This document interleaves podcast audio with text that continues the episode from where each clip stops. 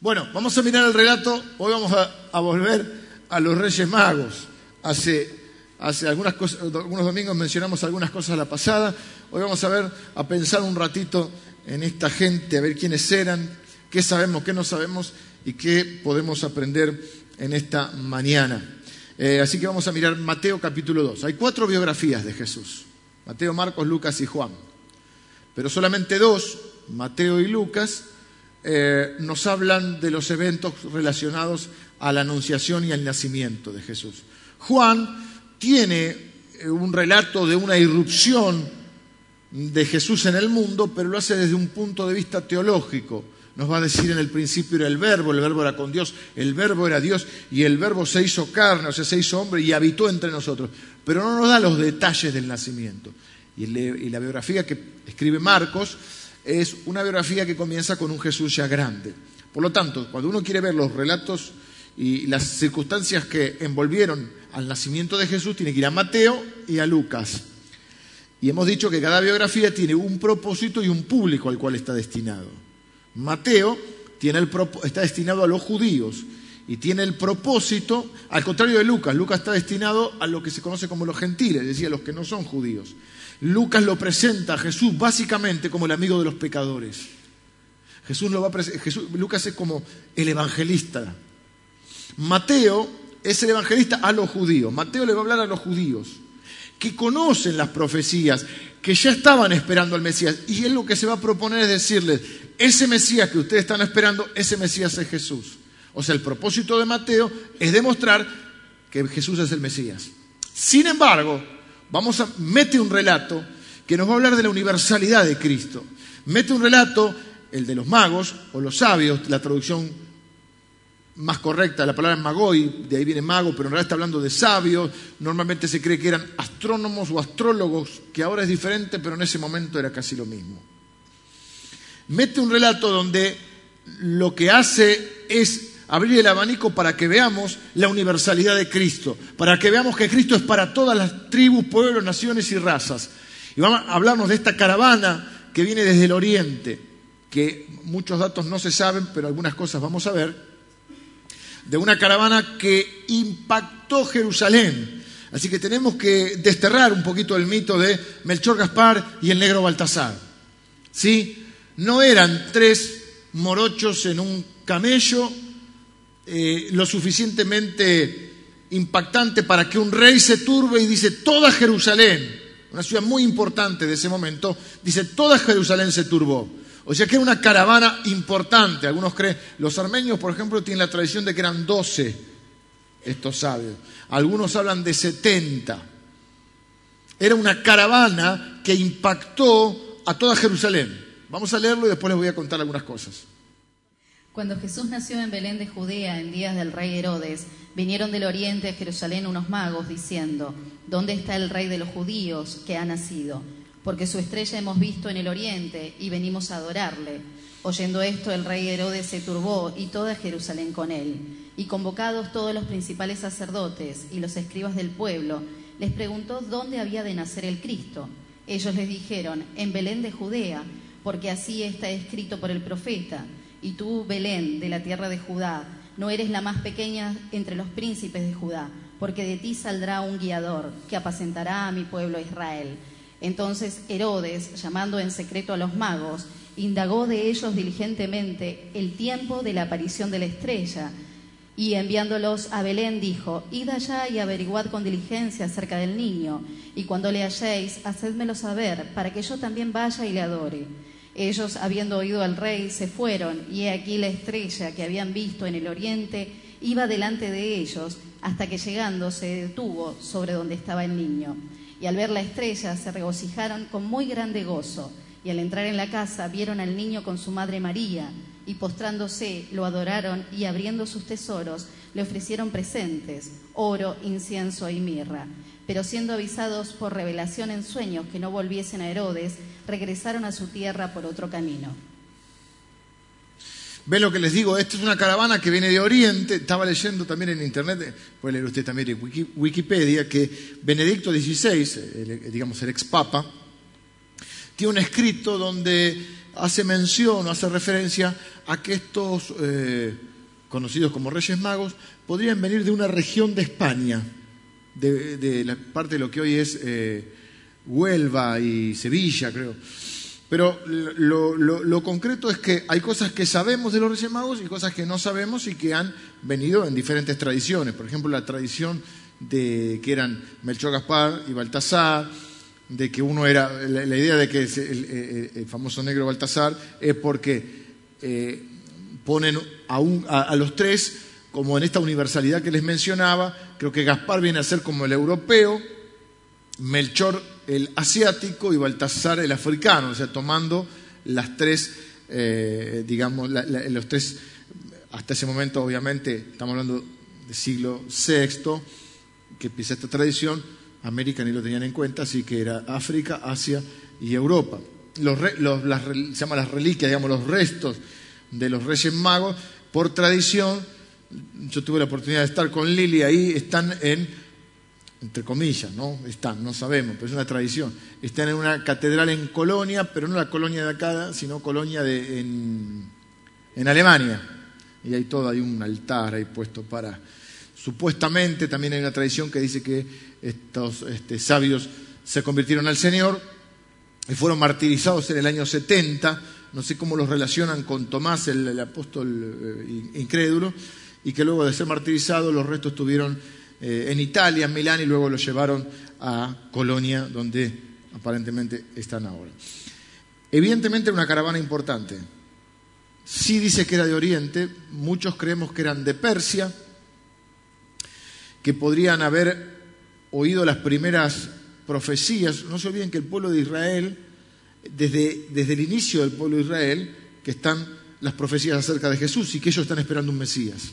Por eso les digo, Mateo viene a contestar o viene a, es escrito para venir a demostrar que Jesús es el Mesías que ellos esperan.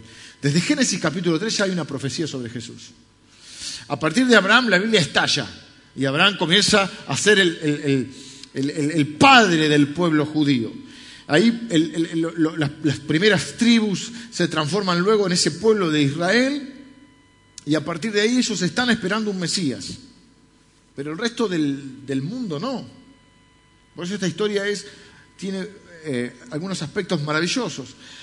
El pueblo de Israel fue muchas veces llevado cautivo. Entonces uno de los cautiverios se cree que podría ser el cautiverio donde está Daniel, que Daniel sea el que les da a conocer a ellos. Evidentemente esta gente este, tienen algunos datos, pero no saben mucho, no conocen el Antiguo Testamento, pero algo, algo saben. Yo quiero ver que, que veamos primero, primero veamos Ahora vamos a entrar en qué cosas sabemos seguras y qué cosas no, qué cosas son mitos. Pero primero que veamos puntualmente que lo primero que surge en el pasaje que hay, por lo menos, al menos, hay más seguramente, pero por lo menos yo puedo detectar rápidamente, hacia vuelo de pájaro, tres, reacciones que me llaman la atención. Primero la de Herodes. Herodes tiene una, actitud, eh, por eso le digo que esta caravana tiene que haber sido impactante, porque nadie se asusta por una que le digan una profecía que van a ser un bebé en Belén. Él tenía el título de rey de los judíos, Herodes. Evidentemente esta caravana fue tan importante que él ve una futura alianza entre el Oriente y ese rey que está por nacer. Por eso se turba. Como una caravana, como se ve los árabes que van en cuatro Rolls Royce Vienen en un avión ellos y en otro avión los rolos porque ellos manejan sus propios autos que están blindados. Y vos ves algo que impacta porque dice que toda Jerusalén se turbó. ¿Y qué es lo que lo turba a Herodes? Están haciendo un rey o alguien que le puede tener una competencia a él y que hace que gente del oriente venga. No será una posible alianza futura. Algo que a él le mete el miedo. Por eso manda. No es casualidad ni, ni es una cosa pequeña que el tipo manda a matar a todos los bebés que nacen para asegurarse de que el rey no, no, tener competencia en su trono. Es una actitud puramente, hay tres reacciones que yo veo frente a, la noticia del nacimiento de Jesús o frente a Jesús. La primera es la del egoísmo, que hoy lamentablemente siguen muchos cristianos, que no quieren, que se acercan a Jesús solo por egoísta. Si Jesús me cumple este, mis deseos me interesa. Si Jesús me da pareja, me interesa. Si Jesús me sana, me interesa. Si Jesús me da trabajo, me interesa. Si no, no me interesa. Si se quiere sentar en el trono de mi vida, no, no me interesa. Él lo ve como una competencia para, para su reino. Y hoy mucha gente está así. Quiere ser el jefe, quiere estar a cargo de su vida, quiere ser el rey de su vida. Y no lo ve a Jesús desde ese punto, lo ve a Jesús o se acerca a Jesús con actitud egoísta. Mucha gente lo hace hoy. La segunda actitud es la más sorprendente de todas, es la que más me llamó la atención a mí. Y es ver que, claro, estos llegan, no se dan por vencidos, llegan ahí, no tienen muchos datos, solo la estrella que van siguiendo, y entonces preguntan. ¿Y a quiénes le van a preguntar? A los estudiosos del Antiguo Testamento, a los eruditos. Y la, actitud de los eruditos es la que más me llama la atención y también es la que mucha gente tiene hoy. Porque es la gente que conoce la Biblia, la gente, ellos le dicen automáticamente, dice, ¿dónde van a ser el Salvador? Y los eruditos saben, dicen Miqueas 5.2, oh Belén, Efrata, la más pequeña de todas las ciudades, de ti saldrá el Salvador. Ellos saben que van a ser en Belén. Pero lo más llamativo es que si uno lee todos los relatos del nacimiento de Jesús, es que ninguno de ellos va años y años, siglos esperando un Mesías. Está la posibilidad de que sea o, no, pero hay hechos llamativos. Hay una estrella que estos tipos vienen desde el oriente. Son siete, ocho kilómetros desde donde están, de Jerusalén hasta Belén. Ninguno se le ocurre ir a ver.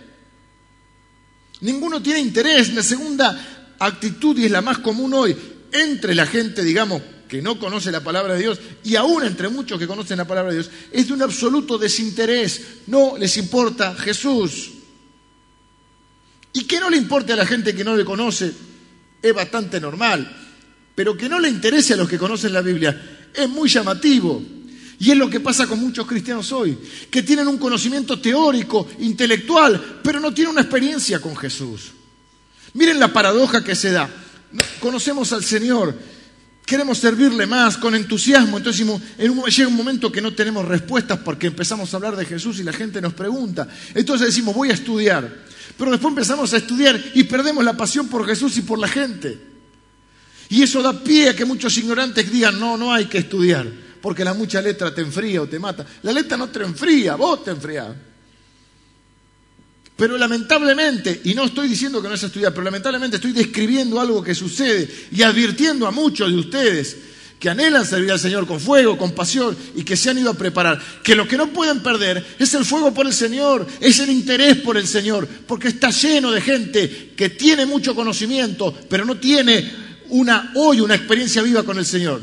Te andan contando el testimonio de hace 30 años. Entonces te fuiste a preparar para servir mejor a Dios y a la gente y después no te importa ni Dios ni la gente. No es que no hay que prepararse, repito, hay que prepararse. Lo que no hay que hacer es perder lo otro.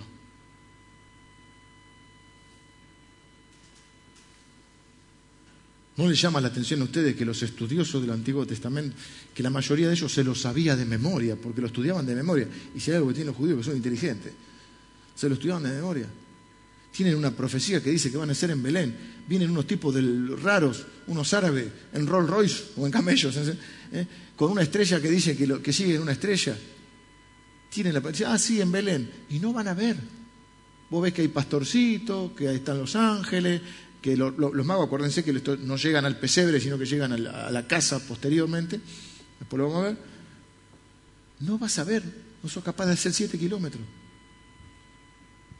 La tercera reacción es la, eh, eh, la, de este interés genuino de esta gente que viajaron desde lejos, con todo lo que implica un viaje, con todas las, vicisitudes y el tiempo que les llevó, y el costo.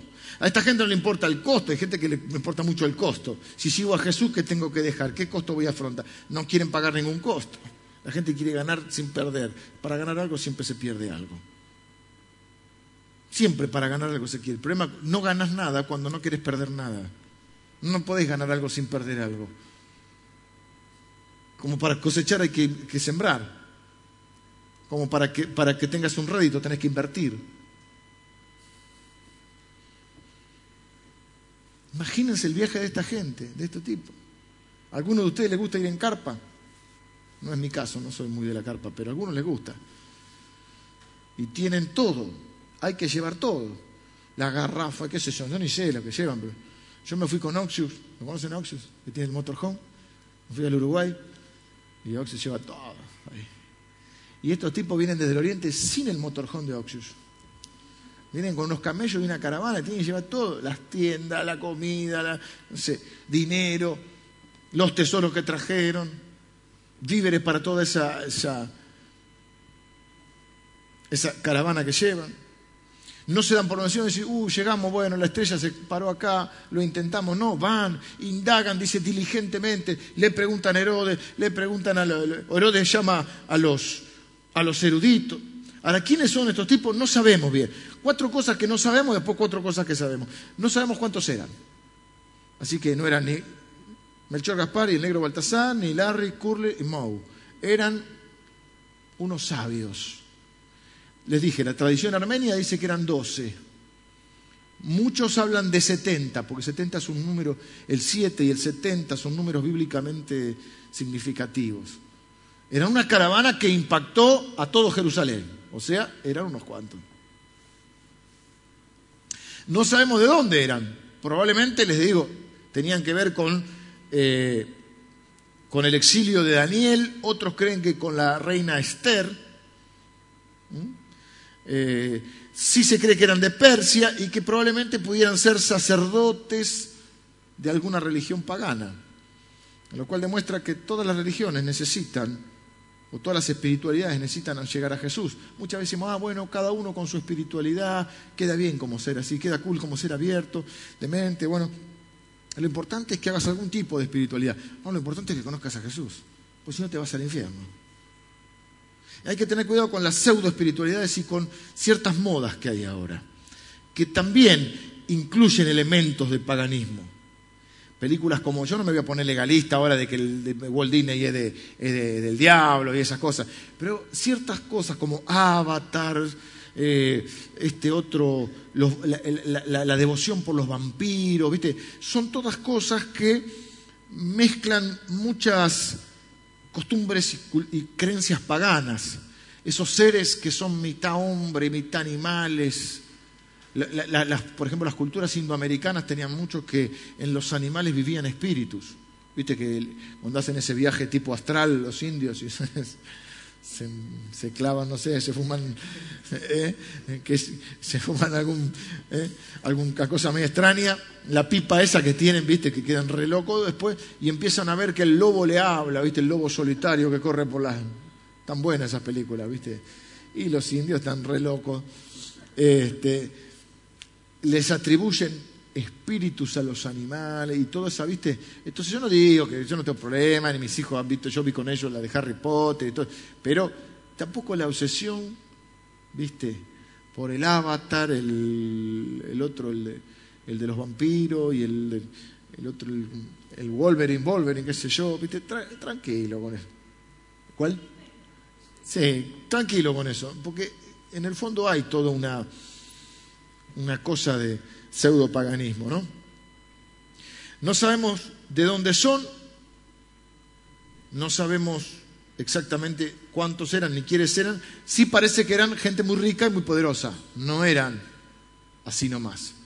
No cualquiera trae oro, incienso y mirra, que vamos a ver al final, traen tesoros.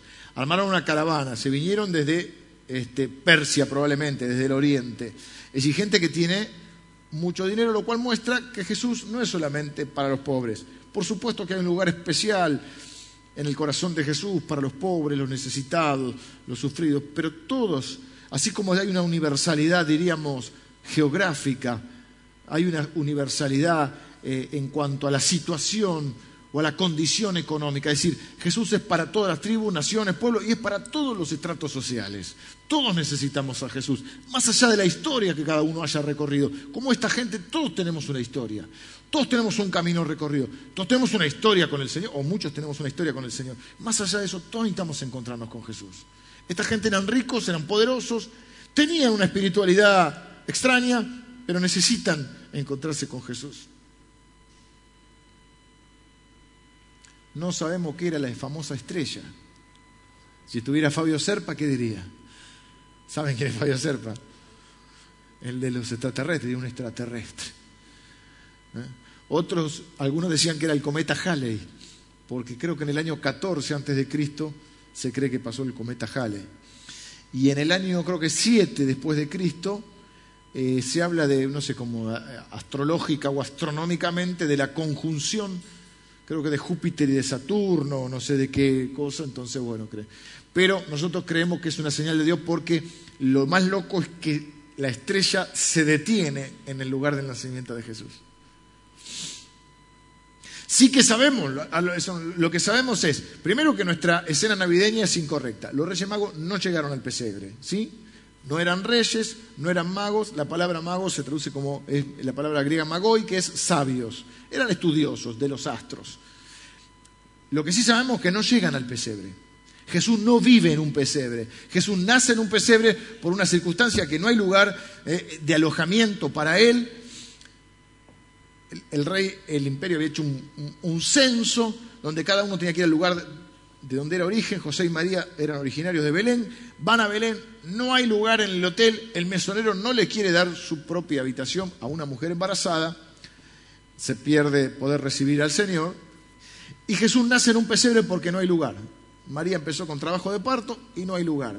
Jesús no vive en un pesebre, Jesús tiene casa. Si usted lee, los Reyes Magos llegan a la casa de José y María y adoran al niño, o sea, ya no es el bebé. Por lo tanto, la escena navideña está incorrecta. No está mal si usted tiene los Reyes Magos en el pesebre, lo ideal es ponerlo un poquito más lejos y enseñarle a los nenes, están llegando. Llegan un poquito más tarde. Se calcula que habían pasado ya un tiempo prudencial. Este, lo segundo que sabemos es que esto, que Dios este, no hace diferencia, dice la Biblia que no hace acepción de personas, así que no importa si uno es rico, pobre, gordo, flaco, este, o qué raza o nación provenga, Jesús es para todos. Vimos que la gente rica también y la gente educada también necesita a, a Jesús. Estos reyes magos traen sus tesoros y acá viene quizá el punto más impactante de lo que es la famosa o, la, la tan valorada por nosotros gracia de Dios. Hay una sola explicación para que estos tipos lleguen delante de Jesús, se postren delante de un bebé, probablemente un bebé judío, no, probablemente no, un bebé judío, probablemente un bebé pobre, y esta gente rica se postre y adoren a ese bebé. Solo el Espíritu Santo y la gracia de Dios les puede haber revelado a esta gente a Jesús. Fíjense la diferencia entre los que tienen el conocimiento, tienen la profecía, están esperando un Mesías y no, no solo no les interesa porque no les es revelado el Señor. En cambio, a estos que vienen del... Mire, una persona grande, sobre todo si era rica e importante, no se, no se arrodilla, no se postra. La postura dice mucho. Algunos de nosotros no nos arrodillamos salvo que se nos caiga plata.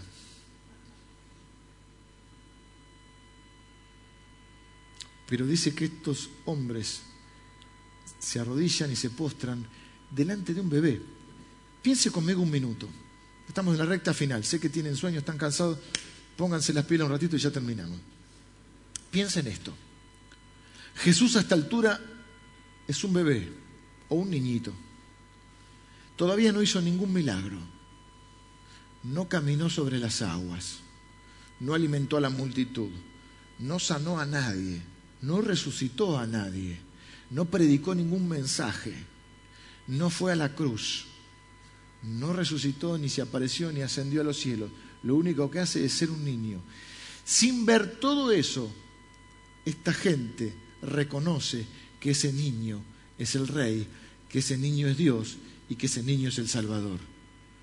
¿Cuánta gente, habiendo o pudiendo escuchar los sermones de Jesús, pudiendo ver los milagros que están registrados de Jesús, habiéndolo visto hacer milagros, enseñando, habiéndolo visto en la cruz, no le fue revelado quién era Jesús? Mira el privilegio que tenemos nosotros de que Dios se nos haya revelado. Porque como les dije, todos nosotros tenemos una historia con el Señor. A mí hay algo que me impacta mucho. Eh, por supuesto, la historia de cada uno es importante. Yo no menosprecio la de nadie. De hecho, yo también he sido criado en el Evangelio. Pero digo, que, digo esto porque a mí me impacta mucho la gente que, que es como que uno ve más, más gráficamente esto de que el Señor nos busca y nos encuentra. Y esa gente que llega, y uno dice, entre comillas, de casualidad. No sé, Gaby que llegó un miércoles solo porque una vez una amiga le dijo algo de Jesús. O Pablito Cardoso, que un día yo era pastor de jóvenes, llegó a la iglesia. Ahora son todos grandes, casados, eran pibitos en esa época. Y Pablito Cardoso un día me dice, ¿cuánto cobran por bautizarse? Me quiero bautizar. ¿Te querés bautizar? ¿Por qué te querés bautizar? No sé, ¿qué tendría? ¿15 años? 16 años nomás. Cuando vino. Ni vos, ¿te acordás del papá? Y dice, ¿cuánto cobran por bautizarse? digo, no, no te cobro nada. Estoy, estoy teniendo una promoción. No, no le dije así. ¿Por qué te querés bautizar? Y porque le quiero agradecer a Dios. Gente de ustedes que llega, ¿y cómo yo? Por un amigo de un amigo, o porque hay gente que dice, porque pasé por la puerta. ¿Qué más importante para Dios? No, todos somos importantes. Digo que a mí me impacta porque si algún propósito tiene que tener Dios para esta persona. ¿Cómo es que llegó acá? Bueno, está la historia de los Reyes Magos. No estaban en el cálculo de nadie. ¿Cómo llegan estos tipos acá? Ahora los otros tienen la Biblia, la profecía, saben que van a ser en Belén, mm, todos los datos, pero no tienen la revelación de quién es Dios. Y Jesús dijo, nadie puede conocer al Padre si yo no se los doy a conocer. Y la verdad que nadie puede conocer al Hijo si el Espíritu Santo no se los da a conocer. Siempre la iniciativa es de Dios, pero hay una respuesta a esa iniciativa. Y esta gente responde como tenemos que responder todos nosotros, reconociendo que Dios nos buscó, pero nuestra respuesta es la que hace, debe ser la de esta gente. No una respuesta egoísta de que Dios lo tengo a Jesús para que haga lo que yo quiero. No una respuesta indiferente y desinteresada, que es la que tiene la mayoría de la gente que no le importa ni le interesa saber quién es Jesús, lo único que le importa es si va a comer el lechón, el pan dulce, este, y va a reventar eh, comiendo y tomando y tirando cañita voladora, entender quién es Jesús, o una respuesta acorde a la de esta gente, que trae tres regalos, tres tesoros. Algunos creemos que la tradición del regalo de la Navidad viene por estas dos razones. Número uno, y la más importante, porque la Navidad es el regalo de Dios. Navidad de Jesús, Jesús es el regalo de Dios. La Biblia dice que la paga, vengan los músicos, la paga, la consecuencia del pecado es la muerte. Dice, pero el regalo de Dios es vida eterna en Cristo Jesús. O sea, no hay, no hay vida eterna sin Cristo Jesús. La vida eterna es en Cristo Jesús. Entonces, la consecuencia del pecado, el destino, diríamos, casi inexorable de nosotros es la muerte porque la Biblia enseña que todos somos pecadores. Pero hay un pero, el regalo de Dios es la vida eterna en Cristo Jesús, por eso Navidad de Jesús, Jesús es vida eterna, perdón de pecado, ves eh, victoria sobre la muerte, sobre Satanás, sobre el pecado, vida eterna en Cristo Jesús. Y el segundo elemento que nos, hace, creo yo, pensar en regalar cosas en Navidad, bueno, además tenemos el famoso 5 o 6 de enero, el 6 ¿no? Pero es la noche del 5. ¿No? Es que los, los, los sabios estos de Oriente no se presentan con las manos vacías. Dice que abriendo sus tesoros le ofrecen al Señor, a Jesús, oro, incienso y mirra. No digo nada nuevo al explicar que estos tres regalos son tres simbolismos o tres reconocimientos de tres aspectos de Jesús. El oro es el reconocimiento del aspecto de Jesús como rey, porque oro se les llevaban a los reyes. Al traer oro están reconociendo que ese niño es el rey de los judíos. A la postre el rey del universo. Al llevarle incienso, el incienso es lo que los sacerdotes quemaban, ellos probablemente fueran sacerdotes, aunque paganos sacerdotes lo que se le quemaba a los dioses. Es lo que se le ofrecía a los dioses. Por eso la Biblia dice en el Apocalipsis que cuando el pueblo de Dios ora, eso sube como incienso, como olor agradable a Dios. Dios huele y dice, mi pueblo está orando o mi pueblo está adorando. Jesús es el sumo sacerdote y esa, esa ofrenda de, de incienso es reconocer que Él es Dios con el oro se le reconoce en la faceta de rey, con el incienso en la faceta de Dios. Y con la mirra, quizá el regalo más extraño, vamos a ver si conseguimos mirra para traerles. La mirra era un elemento que tenía varios aspectos. Era un elemento medicinal, terapéutico, era antiséptico, o sea, acuérdense, acuérdense, no sepan muchos de ustedes, por ejemplo, el antibiótico se descubre o se crea en 1945, después de la Segunda Guerra Mundial. O sea, muchos de nuestros abuelos o papás vivieron su infancia sin antibiótico, no había antibiótico. Entonces usaban paliativos. Bueno, la mirra tiene un, no es antibiótico, pero es antiséptico. Además tiene una facultad, digamos, eh, analgésica para calmar el dolor. También se la utilizaba para preparar al muerto. Se lo envolvía con especies aromáticas, mirra, que producía un efecto casi de embalsamamiento, así de como de rigidez.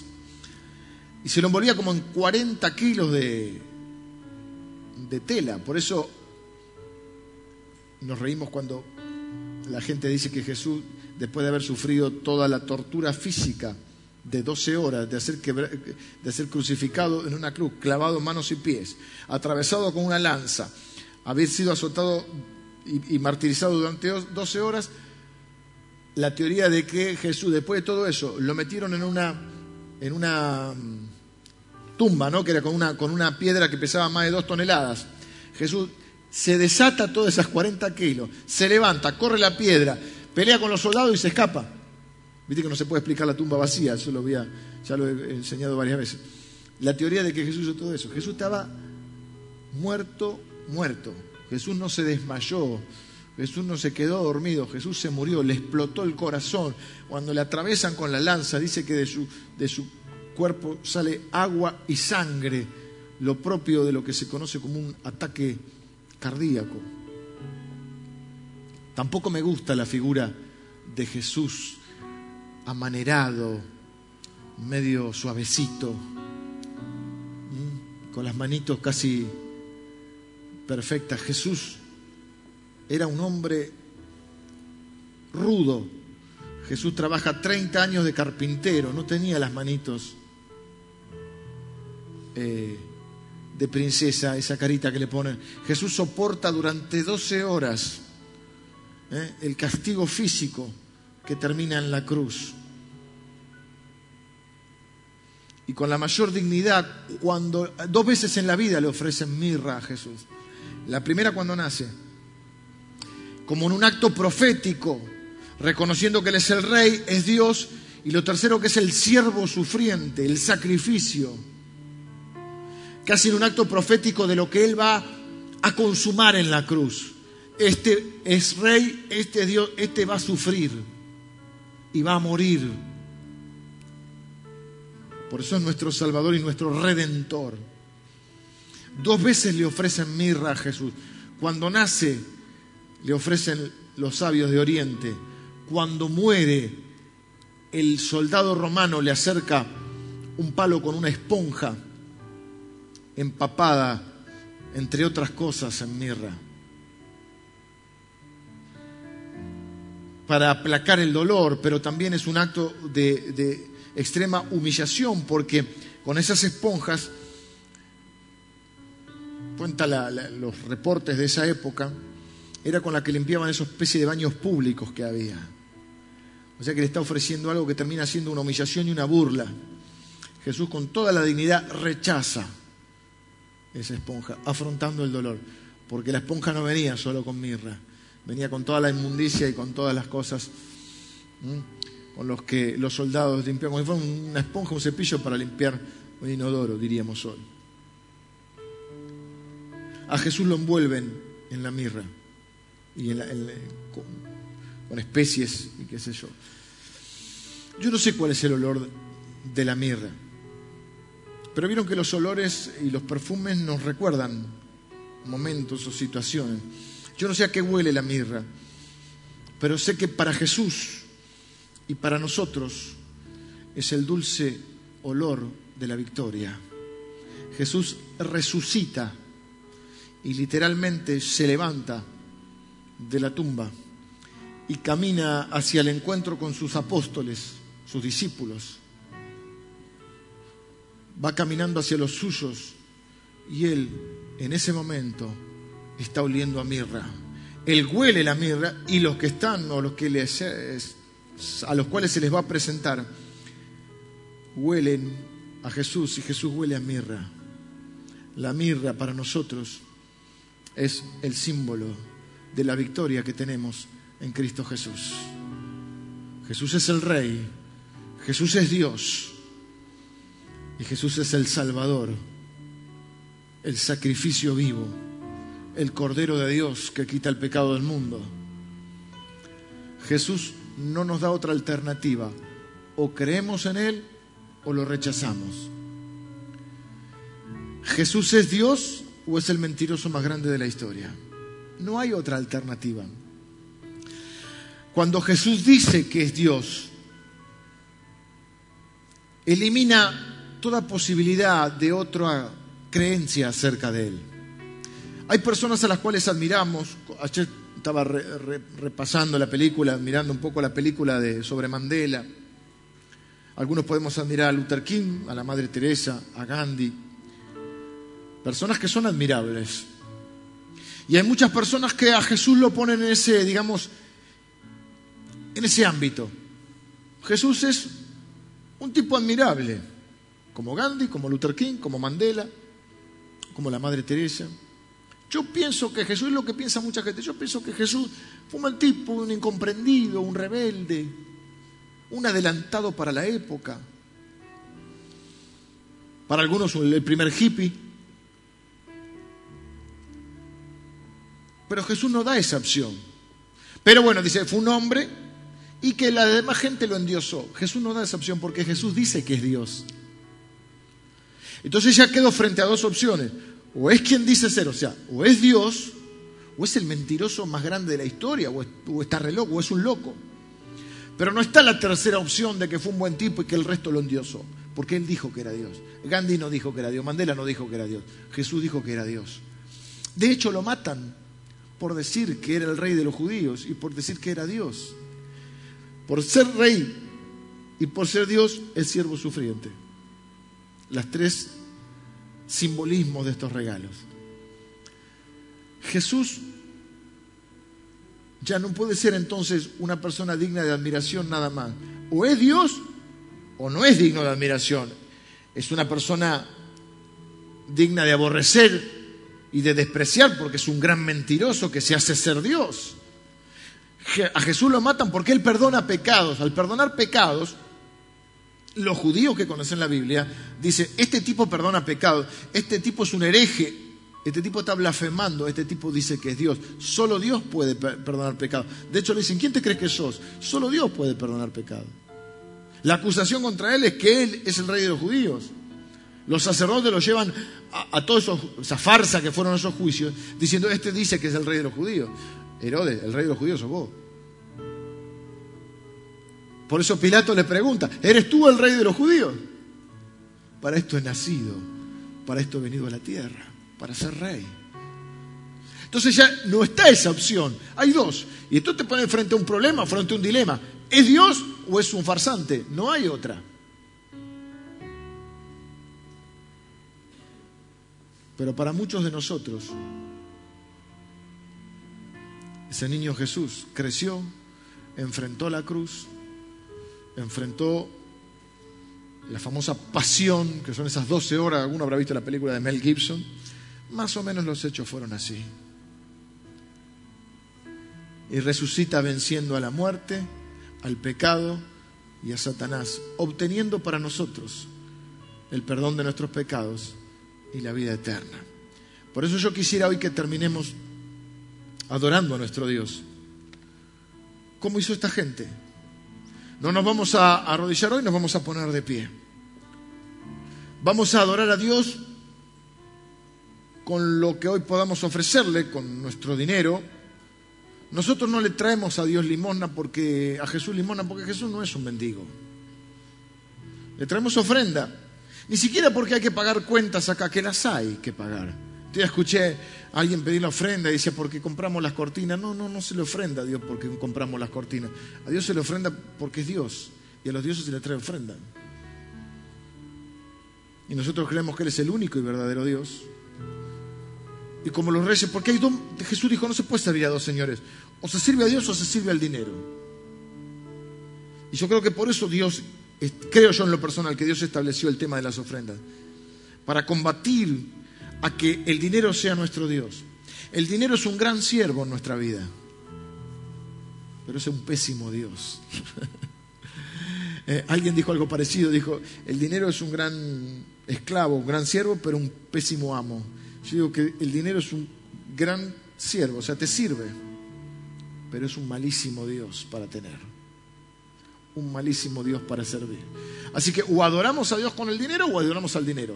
Jesús dijo, no se puede servir a dos señores. O se ama a uno o se ama al otro. Y yo creo que Dios estableció la, ofrenda y todo, eh, todos los diezmos y todo eso para combatir a que el dinero sea nuestro Dios. Y los, reyes traen esa, ofrenda como un acto de adoración. O sea que nosotros vamos a adorar a Dios con nuestra ofrenda. Vamos a adorar a Dios con nuestras oraciones, nuestras canciones que son oraciones cantadas, que sería nuestro incienso. Las oraciones, dice la Biblia, que las oraciones justas de los santos son el incienso que sube a Dios.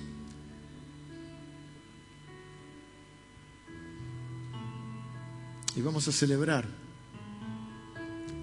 la victoria que tenemos en Cristo Jesús. Su muerte huele a mirra, para nosotros huele a victoria.